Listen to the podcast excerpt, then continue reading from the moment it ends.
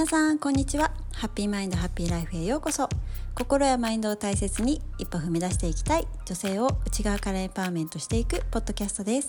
あなたとウェルビーイングをつなぐをコンセプトにヨガやマインドフルネスチャクラセルフラブマインドセットなどについて配信しています。改めましてみよこです。現在ヨガインストラクターそして忙しく生きる女性のためのウェルネスをお伝えしています。今日も聞いていただいて本当にありがとうございます、えー、皆さんは人目が気になってとか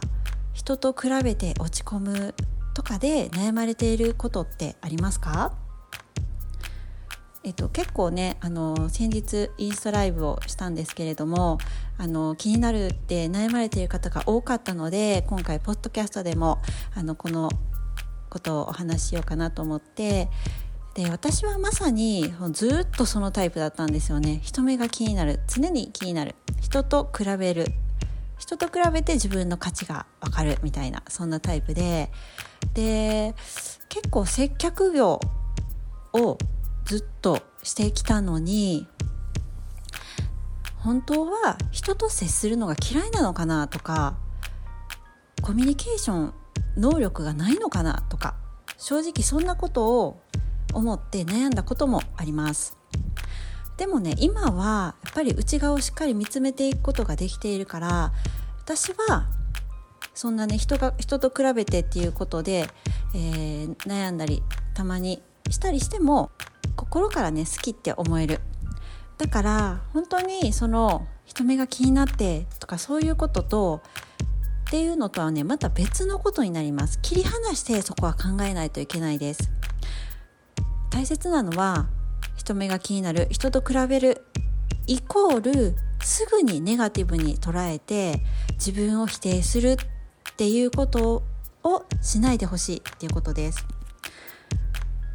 見方によってポジティブに捉えていくことだっていくらでもできます。でもねその時にやっぱり大事なのが自分の内側をしっかり見つめていることができていないとやっ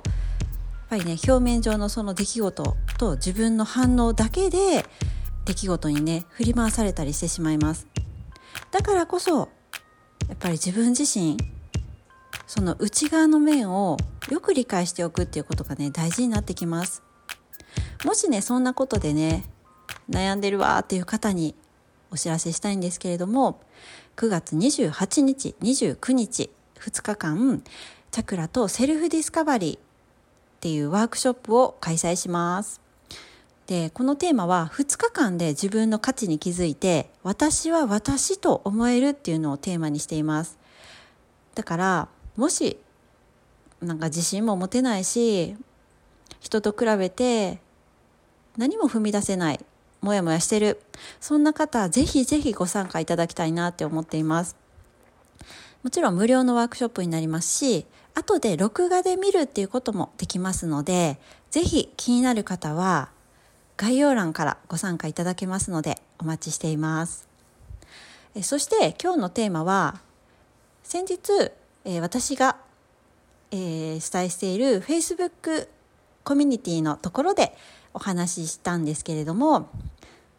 なんとかなるっていうマインドについてお話ししています。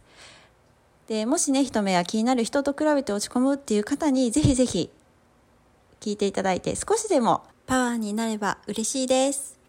それではお聞きください。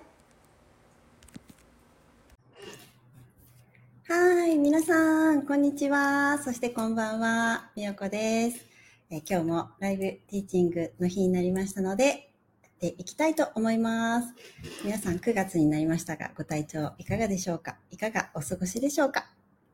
えっ、と、今日のテーマは、なんとかなるマインドについてお話ししていきます。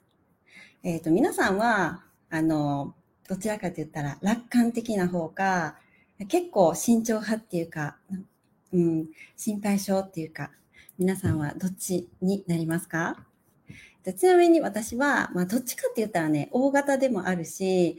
大雑把の方とかでもあるから、楽観的まあ、大丈夫みたいな思えるタイプでもあるんだけれども、結構心配性でもあったりして、変なところは気にするみたいな、そんなタイプでもあります。で、でも今子供もいるし、まあ、どっちかって言ったら、だいぶね、前よりもね、慎重にはなってきたんだけれども、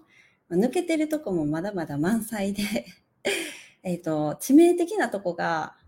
まあ、戸締まりができないっていう。だいぶね、それ致命傷なんです、私にとって。なんか、結構危ないじゃないですか、それって。戸締まりできてる日ももちろん、できてる日っていうかできるんですけれども、できるんだけれども、なんか、そのたまに抜けるっていうか、鍵差しっぱなしとか、窓がちょっと開きっぱなしとかね、たまにあって、もうそれはね、本当にね、あの、注意しないといけないから、ま、窓気をつけるとか言って書いメモに貼ったりとかするんだけれど、それでも抜けたりとかして、まあ、ちょっとね、それは本当にどうしようって悩んでます。皆さんそんなことないですかね？そんな経験ないかな？で、ちなみに旦那さんは本当に超慎重派なタイプだから、もういつも信じられないって言ってめちゃくちゃね、注意とかされてるんですけれども、そんな感じの、まあ、楽観的っていうか、まあ、どっちでもあるんですけれど。で、今日は、えっと、バリ、バリ時代のお話になるんですけれども、えっと、なんとかなるっていうマインドのお話で、えっと、インドネシアでね、インドネシア語で、ティラアパアパっていう言葉があるんですよね。なんとかなるっていうね、言葉になるんですけれど、これ知ってる方、聞いた、聞いたことあるなーっていう方ね、いらっしゃいますか？もう、インドネシア、バリ島とかに行ったら、もうめちゃくちゃ頻繁にこれ使われる言葉です。一日に何回聞くねんっていうぐらいね、めっちゃ、めっちゃ皆さん言うんですけれども、ティダーパパってね、すごい言うんですけれども、まあ、たまに結構ね、使い方間違ってるやんっていう時も多くて えっと、例えば、レストランとかで、うん、レストランで、えっと、ナシゴレン？わかりますか？えー、チャーハンみたいな？ナシゴレンを頼んで、出てきたのがミーゴレンみたいな。別のメニューとかってもう本当にしょっちゅうあったんですけれども、そういうシチュエーションだったりとか、予期せぬハプニングってめちゃくちゃあって、そういうのとか、あとはその買い物に行った時に、えこれ売り切れとか言ってよよくあるんですけれど、そんな時とか、まあ、そんなシチュエーションで、ティダーパーパーみたいなことを 言われてて、いやいや、それちゃちゃうやんみたいな。何回突っ込んだかっていう感じなんですけど、だから日本だったら、そんな時、メニューが間違ったとか、何か売り切れとか、そんな時って結構、あ、すいません、みたいな感じの対応をされて、されるのが普通っていう感じじゃないですか。だから、そういうイメージでいたら、もうなんかカルチャーショックっていうか、最初ね。えー、いや、大丈夫だよって逆に言われるっていう。いや、なんでっていう感じなんですけど。だからそれぐらい、あの、現地の方々にとっては、なんとかなるっていうね、マインドがすっごいもう浸透してるっていうか、その精神で生きてるっていう感じ。だから、あのまあ、悪気がないっていうか、ティダーパーパってそういう大丈夫だ、なんとかなるよっていう言葉を自然に出てくる感じなんですよ。だからそれって本当今になってすごいなって思って、だから、うーん、アファメーションとかね、されてる方いらっしゃると思うんだけれども、もうどっちかって言ったらその種類ぐらいな感じで、毎日毎日、ティダーパパ、ティダーパパってね、いろんな人が言ってる。なんとかなる、なんとかなる、なんとかなる、なんとかなるってずっと言われてて、じゃあ、なんかもう自然と、それが、あの、まあ、潜在意識ですよね。潜在意識の方に入っていく。だから最初は、なんとかなならならないシチュエーションもやっぱいろいろあるじゃないですか。そんな時は、そのなんとかなるなんて絶対ありえないみたいな発想だったのが、なんか最後の方とかはね、本当になんとかなる、ティダーパーパーって言ってくれることで、ちょっと力抜けて、抜けるな、みたいな、そんな感じ？その最初は、いやいや、とか言って突っ込んでたのが、だんだん、いや、力抜けるとか、なんか、あ、パワーになるな、みたいな、そんな感じの言葉に、あの、最後の方とか変わってきました。だから自分自身がなんかその言葉を、まあ、吸収してるっていうか、もうそれが普通になっていてて、なんとかなるよっていうふうに思えるようになっていったんですよね。だからそれ、本当言葉の力、まずはその何とかなるっていうマインドを持つっていうのはすごい大事だなっていうふうに思って、思ったし、で、あとはそれを言葉に出すっていうのはめっちゃパワフルじゃじゃないかなって。日常的にね、言ってる言葉、挨拶が、挨拶ぐらいに頻繁に言う言葉なんですよね、本当に。なんとかなるよ、なんとかなるよって、いつもいつも言ってる言葉だから、その言葉ってすごいね、言葉に出していくことで、さらに、そうだ、なんとかなる、なんとかなるって、こう自分の中で、こう、アファメーションみたいな感じで思えるようになっていく。だから、本当にそういうマインドってまず大事だなって思って、だから本当にね、まあ、バリ、バリに住んでた時はめちゃくちゃなんかもうハプニングだらけっていうか、この前もインスタグラムに書いたんですけれど、まあね、バイクの事故もしたりとか、うん、いろいろあったんですよ、本当に。なんか、最初の職場だは、え英語が話せたら大丈夫みたいに聞いてたのに、えっ、ー、とね、ウェディングの会社だったんだけれども、そのチームの一応責任者みたいな、日本人責任者みたいな感じのポジションで、あとは全部ローカルスタッフなんですよね。で、それで 一切誰一人英語喋れないっていう、あの、状況。それ行ってから気づいたっていうね。そんな感じで、えー、その、ウェディングの、のすっごい責任あるウェディングをね、任されるっていう。だから全部指示出しとか、そのコーディネーターの役割だから、指示出しとか、その、えー、まあ、コミュニケーションですよね。全部、インカムっていうね、ものでやり取りしないといけないですけれども、みんながバラバラの各ポジションにいるから。なのに、いや、言葉通じないってやばくないですか？で、それで、インドネシア語しか、あの、通じないっていう、通じないっていうか、インドネシア語でしかコミュニケーションが取れない状況とかね、もうめちゃくちゃ今で、今からしたら、すっごいね、ハプニングなんですけど、ハプニング。びっくびっくりな出来事だったんですけど、まあ、そんな環境ってあんまりないとは思うんですけれども、頻繁に。でも、そんな時でさえね、なんとかなりました。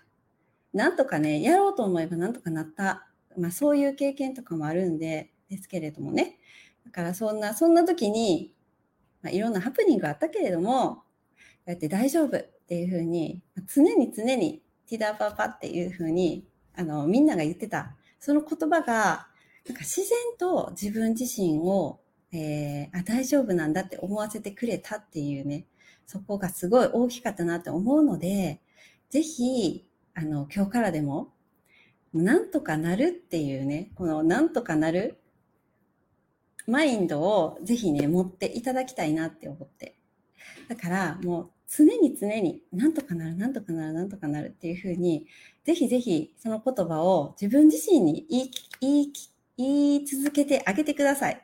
そしたら、本当にね、自然とね、困ったこととか、なんか